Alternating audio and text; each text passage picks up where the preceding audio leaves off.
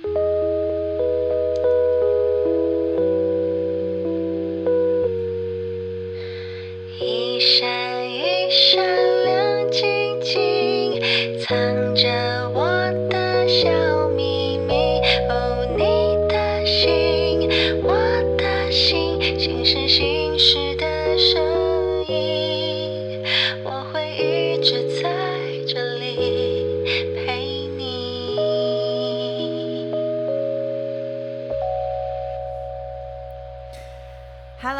好，欢迎来到林采欣的心事心事。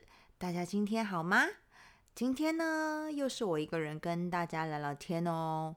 今天呢，呃，要跟大家聊什么呢？前一阵子有一个多年的朋友突然告诉我，他觉得他失去了他生活的目标，觉得很茫然、很痛苦。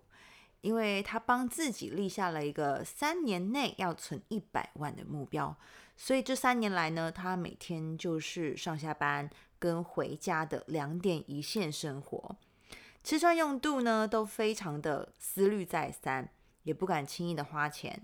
前阵子呢，不是碰上了过年放年假嘛，那他看到大家出游的出游，聚餐的聚餐，自己呢却每天咬牙的过着日子。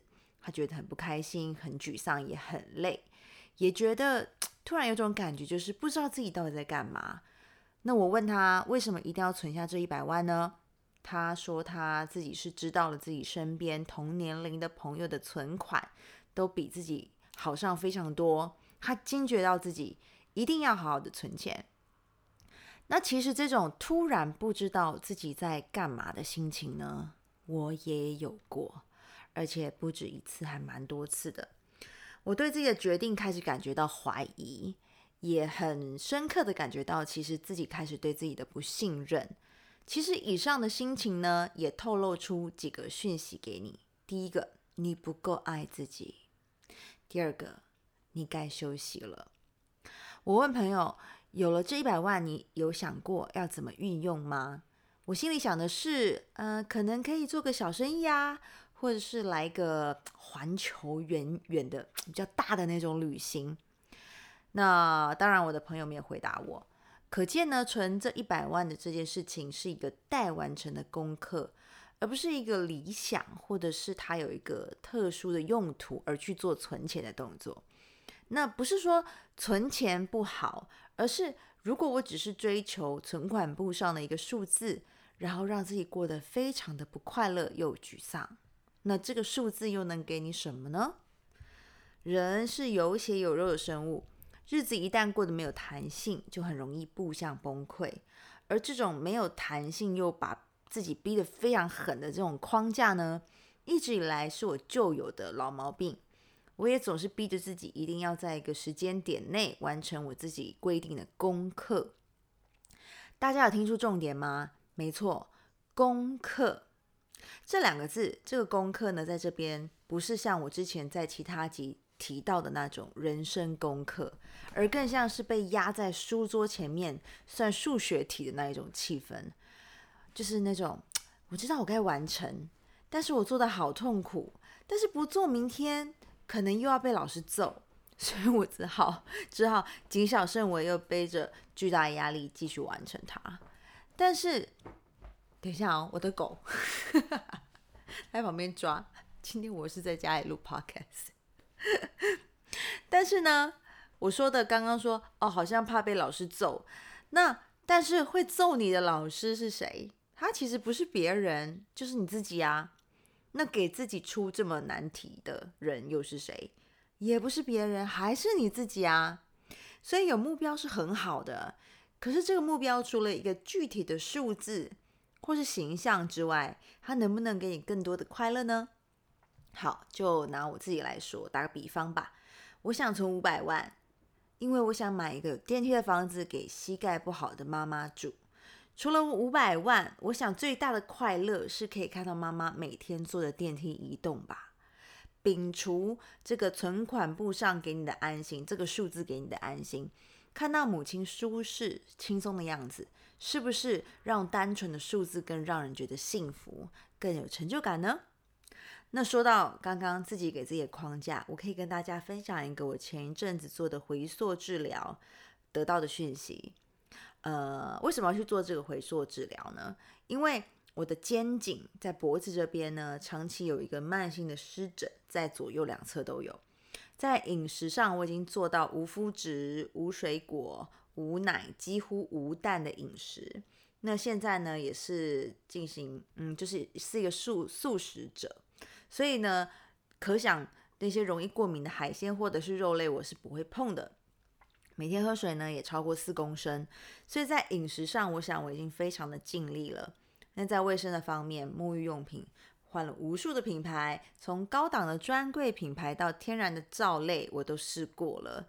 枕头套呢，也是换的很频繁，医生看了一个又一个，但这个湿疹就是好不了。所以呢，我才求助回溯催眠，想找出原因。催眠中，我回到了几百年前，那时候我是一个被囚禁的俘虏。身上绑着枷锁，而枷锁碰到我身体的部位，就是我现在常常长这个湿疹、这种长久未愈的这个好发处。在催眠当中呢，那个回溯场景里面，我感到身心非常的疲惫，有力难出难发，很委屈，被压迫，无助，不甘心，痛苦，压力等等等。在催眠当下，现实中的我躺在诊疗椅上的那个我。早就已经被这个涌进身体的情绪刺激的，在疯狂大哭了。好，那从催眠中回来，和治疗师恳谈过后，还有我自己给自己的分析，就是当我情绪过大、压力过大、委屈无助的时候，这个湿疹的出现，其实就是在提醒着我，你已经。没有枷锁了，你已经没有当初几百年前你脖子上的那个枷锁了。不要再给自己施加枷锁，给自己过度的施压，你可以过得更自在、更快乐。很有趣吧？从回溯治疗中得知，湿疹的存在是温柔的提醒，自己给自己的枷锁不会帮助自己的成长，而是会让自己陷入更多难以自拔的重重漩涡。拥抱自己的情绪，才能真正的帮助到自己，释放自己的压力，自己解开自己的枷锁，快乐和自信才会重回你的怀中哦。如果以上你还是没有帮到自己，或者是你也还没有找到目标背后的快乐，那么那就是我刚刚说的第二个讯息，你该休息了。老话这么说，休息是为了走更长远的路，用在这里再适合不过。当你的步伐已经因为疲惫，已经提不起你的脚跟，那何不就原地坐下来休息一下，给自己一点时间思考呢？原本的目标真的是自己人生的终极要点吗？或是我甚至已经想放下这个目标，换一个让我能够更快乐、更自在的目标呢？那这个答案会是什么？或许这不会是一两天就会有得出结果的。